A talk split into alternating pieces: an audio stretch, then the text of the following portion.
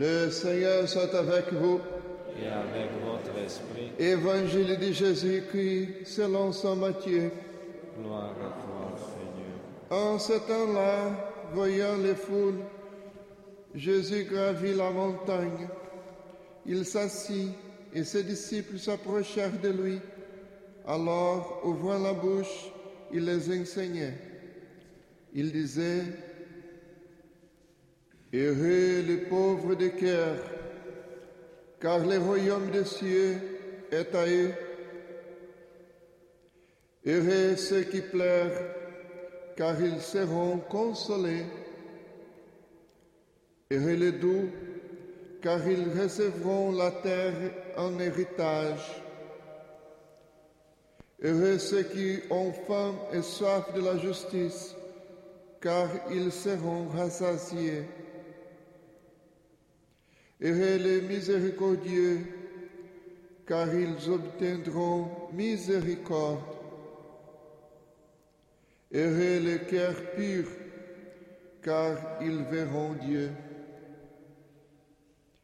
Heureux les artisans de paix, car ils seront appelés fils de Dieu. Heureux ceux qui ont persécuté, heureux ceux qui sont persécutés pour la justice, car le royaume des cieux est à eux.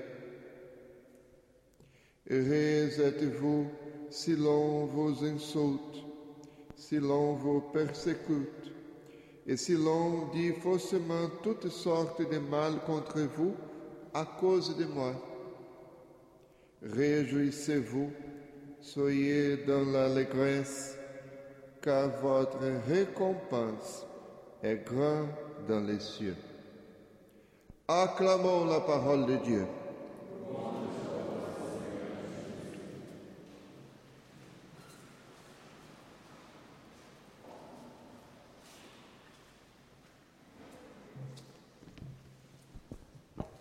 La peur et le courage.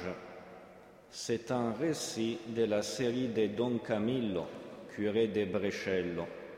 L'auteur, Guareschi, italien et catholique, a écrit Il était déjà tard dans la soirée et Don Camillo était occupé dans l'église déserte. Il soupira et le Christ lui parla doucement. Qu'est-ce que tu as, Don Camillo? Tu as l'air fatigué depuis quelques jours. Tu te sens mal? Une petite grippe? Non, Jésus, avoua Don Camillo sans lever la tête. C'est la peur.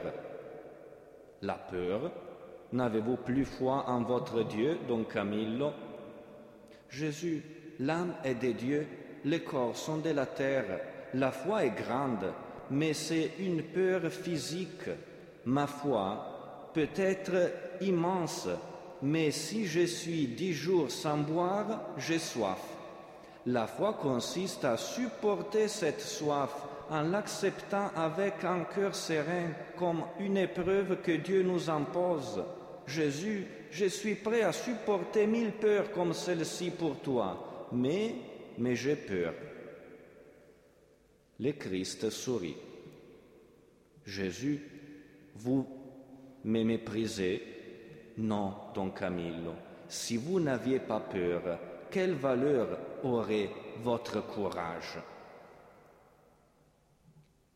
Et la première lecture nous a dit, ceux-là, les saints, viennent de la grande épreuve. Aussi les saints ont vécu leurs épreuves.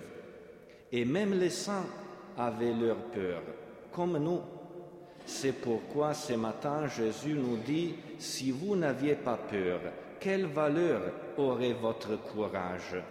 Ou bien, si vous n'aviez pas de larmes, si vous n'aviez pas faim et soif de la justice, si vous n'aviez pas insulte et persécution, quelle valeur aurait votre sainteté?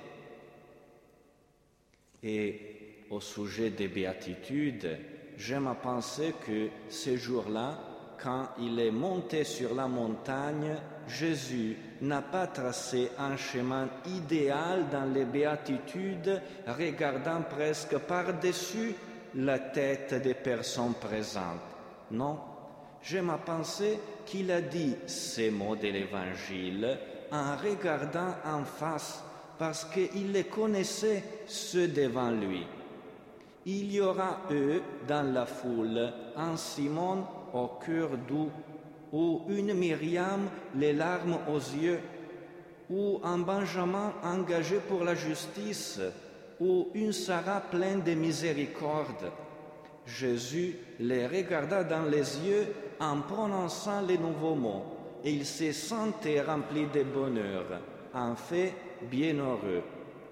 Sentons-nous aussi que Jésus nous regarde en l'entendant dire ces paroles. Parce que la sainteté est donc la fragilité de l'homme avec toutes ses peurs, mais sous les regards de Dieu, avec toute la ténacité de sa grâce. C'est pourquoi le saint curé d'Ars a dit Le cœur des saints est constant comme un rocher au milieu de la mer. C'est donc une grâce particulière de célébrer la communion des saints au début d'une nouvelle période d'épreuve, le confinement. On nous rappelle souvent les consignes de distanciation sociale, mais ce n'est pas la meilleure expression. On ne peut accepter que la distanciation physique, mais dans un esprit de proximité sociale. En deux millénaires d'histoire de l'Église, les érémites et les clôtures religieuses ont vécu une mise à distance physique, mais dans le même esprit de proximité ecclésiale qui a poussé les saints de la charité à fonder des hôpitaux et à faire face aux épidémies. Aussi, une certaine distanciation pour des raisons de santé n'a jamais pu empêcher une proximité sincère et spirituelle dans les mystères du salut. Et cela nous concerne, nous aussi, dans les prochains jours. Chacun de nous a répété plusieurs fois je crois en l'Esprit Saint, à la Sainte Église catholique, à la communion des saints. Bien, le temps est venu, avec l'aide de l'Esprit Saint et dans une attitude ecclésiale, de redécouvrir, de garder et de témoigner les uns aux autres de cette communion. Les saints curés d'Ars avaient dit, la prédication des saints, ce sont leur exemple. Peut-être que Saint Jean-Marie Vianney, quand il a dit ça dans cette église, regardait vers le passé et pensait à des autres endroits. Peut-être. Ou bien, peut-être, Saint Jean-Marie Vianney regardait vers l'avenir jusqu'aujourd'hui, exactement ici où nous sommes, à Ars, l'année 2020. Je crois que Jésus et les saints curés n'ont jamais prêché en regardant par-dessus les têtes des personnes présentes ici. Sentons-nous aussi que Jésus et les saints curés et tous les saints nous regardent en l'entendant dire leurs paroles au sujet des épreuves, de la peur et des béatitudes. Et dans les prochains jours, ils regarderont aussi nos choix et nos exemples.